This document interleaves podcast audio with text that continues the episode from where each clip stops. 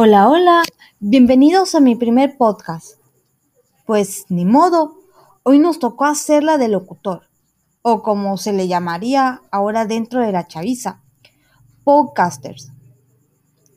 En ese primer podcast, aclaro, aclaro, es video escolar, no se me vayan a aburrir.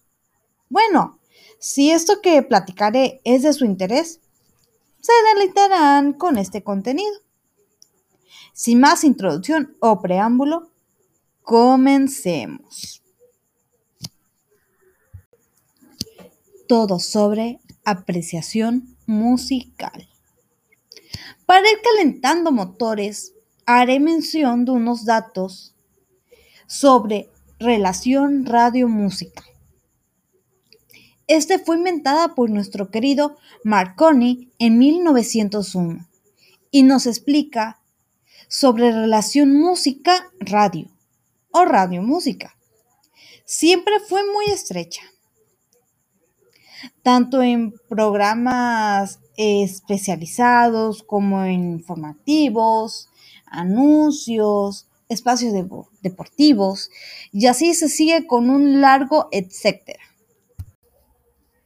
Hoy en día la oferta de las diferentes emisoras es muy variada y como se escucha la música en la radio dependerá de la función que la producción del programa quiera darla.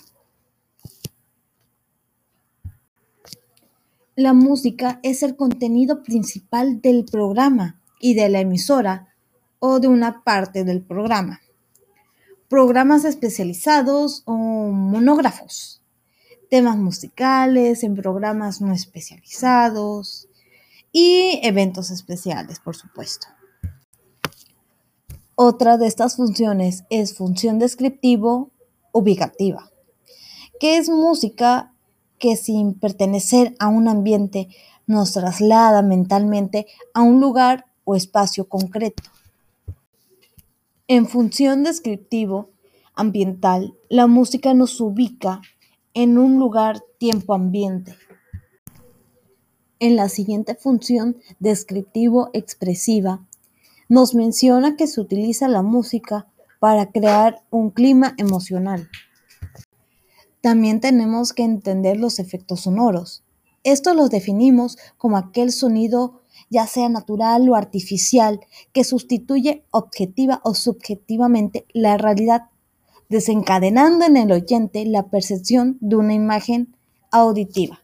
Dentro de la producción radiofónica, los efectos sonoros son un material esencial.